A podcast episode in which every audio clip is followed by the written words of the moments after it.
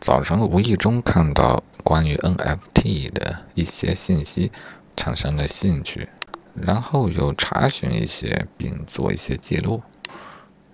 晚上呢，又想再继续做一下这个事情。鉴于白天的资料查询总是不太成功，NFT 呢，类似于区块链，它同时是一个商业项目，因此它有许多类似的铺天盖地的介绍，因为有商业利益的驱动嘛。这样的资料检索起来就更加容易蒙圈。晚上想再做一些了解，但是我想边看边录音吧。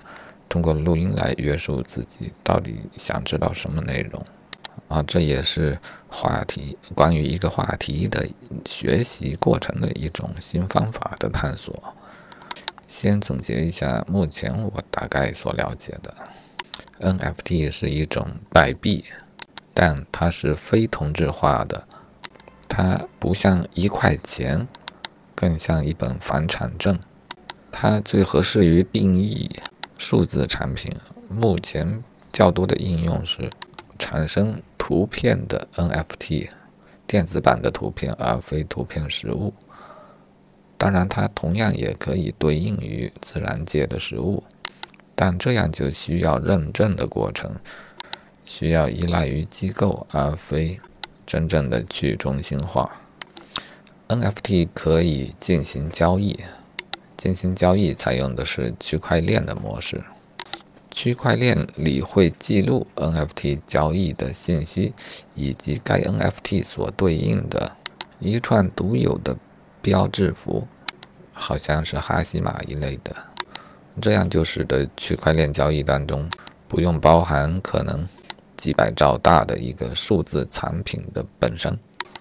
这也使得数字产品其本身的复制啊，并不受 NFT 的控制。换句话说，数字产品它可以无限的复制，而 NFT 所交易的更像是对于该产品的一个所有权的证明。这也被诟病为 NFT 的一个最大的不靠谱的地方。区块链保护了你 NFT 的交易。确定了你的所有权，但这个所有权更像是一种名义上的所有权，像著作权，它并不实际的控制该数字产品的流转。现在看看国内与国外的 NFT 交易，国内有许多平台，包括一些大厂如腾讯、阿里，嗯，但国内与国外有较大的区别啊，特别。至少这些大厂的 NFT 平台，呃，甚至并非是一个交易平台，而是 NFT NFT 产品发布和出售的一个平台。而国内小的平台呢，又明显的不靠谱，因为这是个夺人眼球的话题，总会催生一波投机分子，而且往往都是同一波投机分子。啊，再来看国外的 NFT 交易平台。典型如 OpenSea，OpenSea 啊，开放的大海嘛，OpenSea，在这里可以铸造，其实也就是 create 一个新的 NFT 啊。我看了示例，基本就是电子图片，然后你选择区块链啊，我的意思意思是上传一个图片，再选择区块链，再铸造它即创建它即可。之后，它就可以在该区块链上进行交易。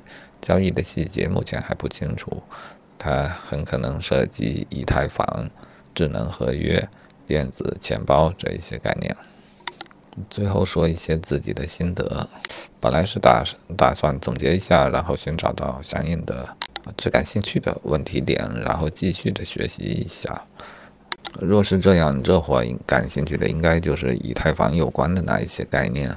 但基于以下两个原因，我又不准备继续的学习下去。一是它的规则挺复杂的，因为我之前是花了一些时间去了解，现在残留的印象就是它的规则挺复杂的啊。第二呢，它并不是在国内可以方便的进行操作的，所以这话呢，我还更加愿意讨论一下自己的一些感想吧。从 NFT 最为人诟病的一个特性谈起，就是它只是一个名义上的所有权。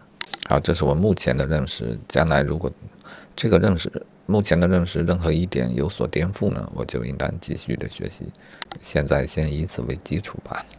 而 NFT 的这一种特性，它是一个名义上的所有权，这就与商品经济当中我们拥有或占有一个最为传统的商品是有区别的。最为传统的商品，比方一个苹果，我占有它。则我有使用它的权利，它也有被我使用的价值，不管我使用还是没有使用。然后我对它拥有权利，除了物权，还包括占有的状态。而 NFT 在这个层面来说，你似乎拥有其所有权，但你并不占有它。对比知识产权，似乎你就只有一个名义上的著作权，啊，你没有其他如。复制权、放映权，啊，一切保证你利益的权利都没有，即这个所有权不保证你的使用该资产的任何权利，同时它又没有什么使用的价值，啊，假设说一个头像是有使用价值的，啊，那确实有，它有作为头像的价值，但你在使用它的这个价值的时候，并没有比其他人拥有更大的优异权，啊，你的权利并没有任何不同。好，现在再做一些对比吧。与最为传统的商品相比，它似乎看起来大大的不同。尤其它没有什么使用的价值，但是商品也并非全有使用价值啊。不应该说商品资产并非都看有明确的使用价值啊。比方说股票，许多有金融意义上价值的资产呢，其实都没有什么现实意义上的使用价值。这是经济虚拟化的一个趋势，而 NFT 呢，在这个趋势的基础上，看起来是继续的向前又迈了一步，更加虚拟了。虽然它可以映射现实的商品，但这不是它的精髓，因为那样就不是去中心化的了，就没有灵魂了。然后它就是看似通过区块链保护了 NFT 的交易。好的。某一个 NFT 它属于我，这是去中心化的，这是不可篡改的，不容置疑的，不受制约的。但又如何呢？NFT 将某一个事物，它在 NFT 世界中所对应的唯一的 NFT，确实很好的进行了保护。但除此之外呢，在 NFT 世界之外，即便对于该事物，我也不享受任何权利上、权利方面的优异权，这是人们最难于理解 NFT 的一个地方，也是认为它最为虚妄的一个地方。感觉就像是割韭菜的套路，自己制造的、凭空制造的一些泡沫。不知道这个比喻贴切不贴切？假设我们永远无法到达其他的星系。而现在呢，就将其他星系的所有恒星、行星拿来拍卖。在我们这个世界，它当然也可以形成一个市场，可以交易，可以竞价。只是我们绝无可以利用到该资产的任何可能。这个行星不会给我们带来任何东西。啊，我现在的感受就是 NFT 就像是这样一种行为。好，说了这么多，其实我并非想否定 NFT 的价值。它的这样特殊的规则，我相信它一定具有其特殊的价值。虽然并不一定值得这样盲目的追捧，但我们也应当去思考，它到底啊这样一套规则，它适合在什么地方起作用呢？呃，它是一种工具，是不是我们我们并没有把它用对地方呢？我我有一种直觉，我觉得它可以用到我曾经考虑过的思想货币化的这个概念上。如刚才的讨论啊，NFT 适合于，或者说它更像是一种名义上的著作权，这一点呢就挺契合的。啊，我们都会产生自己的思想，我们对自己的思想经由表达，比方说录音下来，那就形成了一个数字。资产，我给它署一个名字总是可以的。啊，于是我的一条音频，或说音频所承载的思想，便有了一个 NFT。咱们不考虑 NFT，假设我产生了一些思想，我将思想发布到网上，我希望所有人可以获得它，分享它，这一些都不受限制。正如知识产权当中的 idea 是不受知识产权法的保护一样，但是我拥有一个署名权，我拥有其名义上的著作权，这是一种很合理的，也很自然的想法。NFT 可以帮助你实现这一点。当一段音频产生的时候，按我的理解，以这个文件啊，再加上我的个人签名，像一个私钥，它就会产生一个唯一的识别字符串。这个字符串决定了我与我的作品之间的联系。那区块链又是干什么的呢？区块链呢是。使得这个字符串可以进行交易，这一方面，我觉得它与思想经济也有类似的地方。在现在的经济当中，思想什么时候成为交易的对象呢？它并不是没有的，在某些特定情况下，思想有很大的交易的价值。典型如上市公司啊，上市公司的估价到底怎么来的呢？啊，固然有其资产的部分。啊，有其团队的部分，有其业务模式的部分，有其市场占有率等等比较客观的部分，但是还有很重要的一部分，那就是故事啊。有很多时候，就是一些故事、一些愿景、一些意念，决定了一个公司拥有更大的价值，他人愿意给他以更高的估值。从这个角度来看呢，思想。被进行了交易啊，虽然交易的对象看起来并非思想的本身，而是一个公司的股票。好，再看看这与 NFT 又有什么关系呢？啊，我所想象的是，如果把思想作为一个数字资产，然后它有了自己的 NFT，这并不影响思想的传播和利用，每个人都可以得到该思想。如果觉得它有价值，就可以利用它。这种状况就是目前的 N S N F T 的所对应的数字资产的状况是一样的啊！大家可以无限的复制它，得到它，使用它。那么这种名义上的所有权，它又凭什么可以拍出这样的天价呢？我们知道许多案例啊，动辄数千万美元。这些钱究竟买下了什么呢？你不能买到著作权啊，因为第一个铸造该 NFT 的人，永久的是它的铸造者。之后的这种交易，我更觉得它像是一种投票，一种价值的认同啊。如果一张数字的画作，我们要对其价值如何进行评估呢？显然，我认为它应当低于传统的画作，甚至低很多倍。有这样一些理由，数字的画作更加容易被产生啊，甚至我就看到了有用程序批量的产生什么各不相同的头像之类的数字资资产，它很快就会泛滥。其次呢，拥有数字的画作，你不像传统的画作一样，你实体上可以拥有一个东西，这就有点没着没落的，甚至你都不知道自己到底拥有了什么，然后你也不受。保护啊，从 NFT 的角度来说，你是受保护的。但是对于这个 NFT 所指向的所谓的数字资产，这个画作的本身，你并不受任何的保护。任何人买不买 NFT，他都对这画作有同等的权利。啊，这显然就能有一个结论：NFT 的画作的资产，它的估价，至少我认为绝不可能高过。传统的画作，目前只是因为它稀少、它稀缺。呃，第一张或第一个头像、第一个推特的截图，因为它具有话题性，会让拍卖它的人对其价值的评估显然的乐观了许多。这种乐、这种乐观，我认为它不单纯是对于作品本身的价值的认定，也有炒作的成分在里面。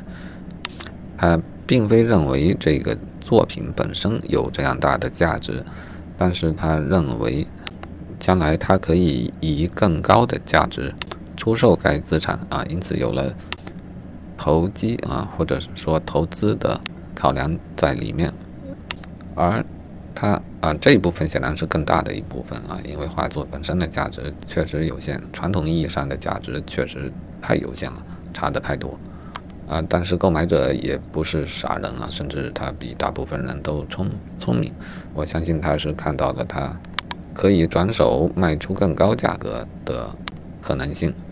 那为什么他可以转手卖出更高的价格呢？这显然不是画作原本价值所决定的。呃，我更相信是这一种新的规则、新的玩法背后所代表的一种新的思想。所带来的价值。这年头，世界上的新玩法太多了，刚出来呢都是极其难于理解。随着它的发展呢，我们又开始懊悔自己没有赶上这一波。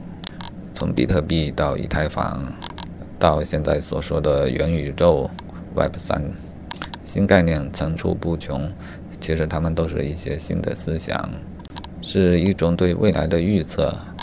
并非所有人都能准确地预见未来，但是未来的世界一定会在现在产生其雏形或者近似物。我们总是非常担心我们没有抓住它。这一种心理呢，也给我们判断 NFT 价值的时候造成了巨大的影响。我觉得 NFT 是可用的。我认为人最有价值的贡献便是他的思想。虽然他也必须毕生的去行动去实现自己的思想，但他的毕生毕竟是有限的，而思想的影响则可能是无限的。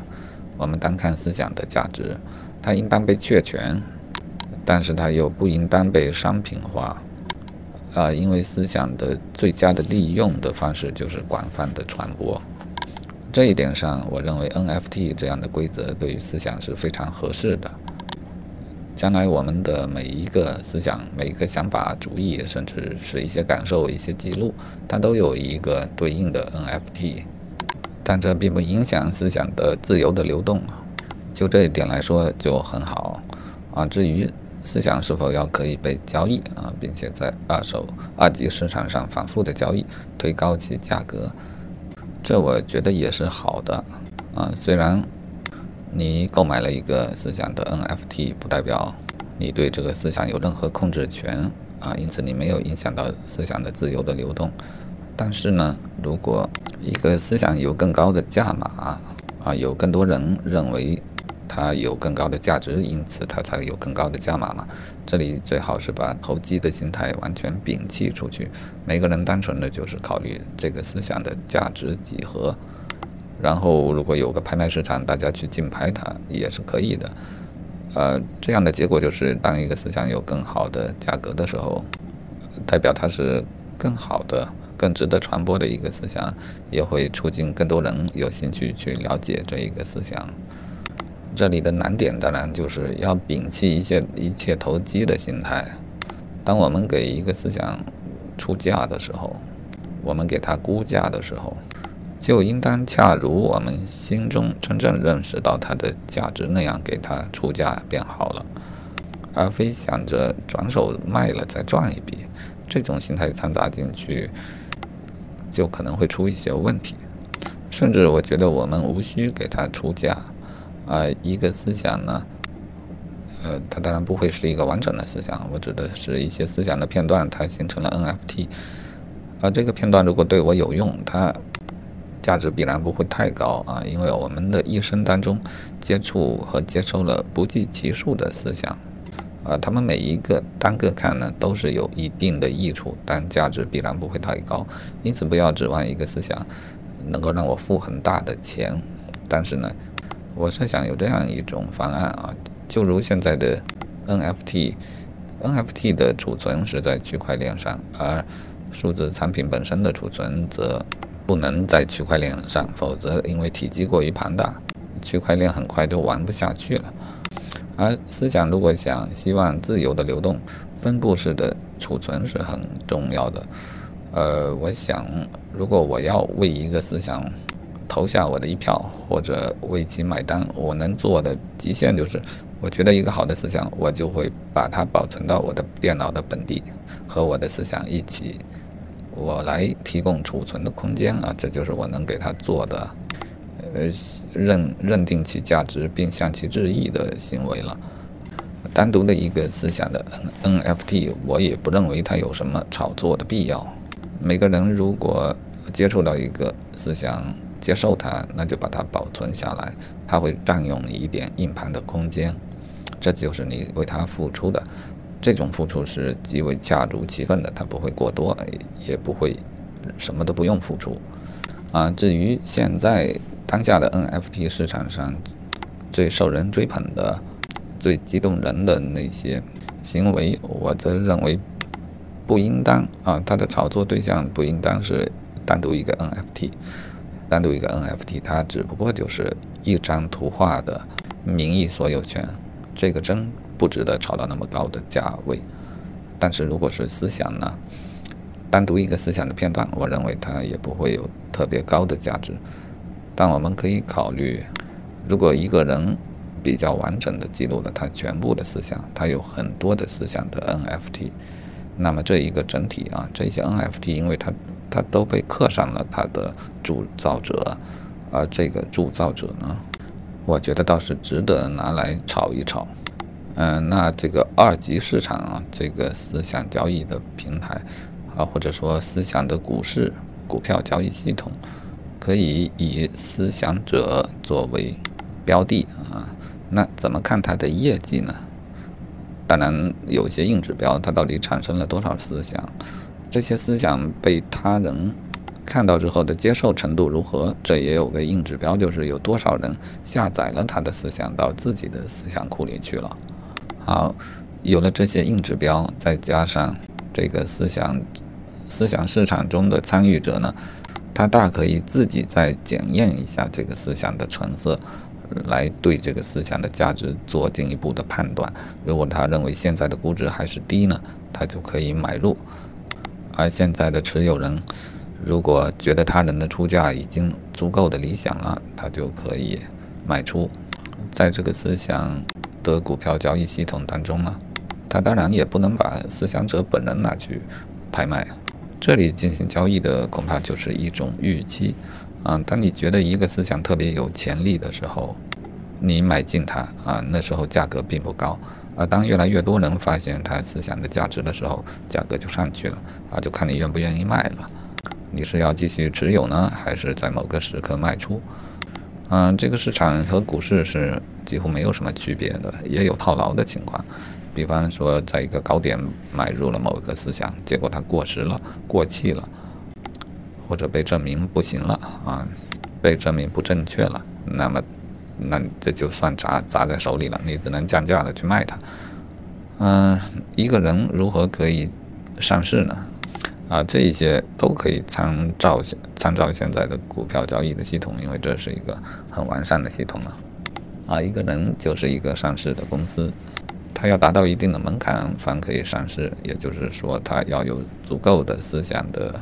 NFT，然后他就自己发行自己的股票，并同时继续经营自己的公司啊，自己的思想经营的好，你的股价也会继续的上扬啊。这时候一定是要有一些监管的机构了，证监会诸如此类的。我想到了集合竞价，到了股市这么一个阶段的时候，就不要什么去中心化了吧？去中心化更多的体现在。呃，思想的载体啊，比方说是音频吧，它的储存啊，它是去中心化的，它是分布式的。啊，这种分布式的好处当然有许多了。首先就能保证思想是好的思想永流传嘛，因为有许多人下载了他的思想。其次，它的传播当然更加自由了。好，灵感快没有了啊，最后一个小灵感就是。比方我自己的思想的记录啊，除了公布出去的以外呢，其实还有许多私密的记录啊，比方说日记诸如此类的。呃，他们必然是在生前不太方便公布的啊，但这个思想股市是否能顺便把这个身后的公布权也拍卖出去呢？啊，这这个可能跟股市没什么关系，可以另外有个拍卖的市场。啊，我在想，一个人他的思想如果真的有价值啊，最后人们会很想念他啊，在他过世之后，也会深觉得，如果能够多获得一些他更为详实完善的记录，将是一件好事啊。因此。一个人的思想库里可以有私密的成分，但是最好都设定一个呃解锁的时间吧，可能在身后，可能在身后几十年后。啊，这就是今天关于 NFT 和我原本思考的思想经济二者结合的一些想法。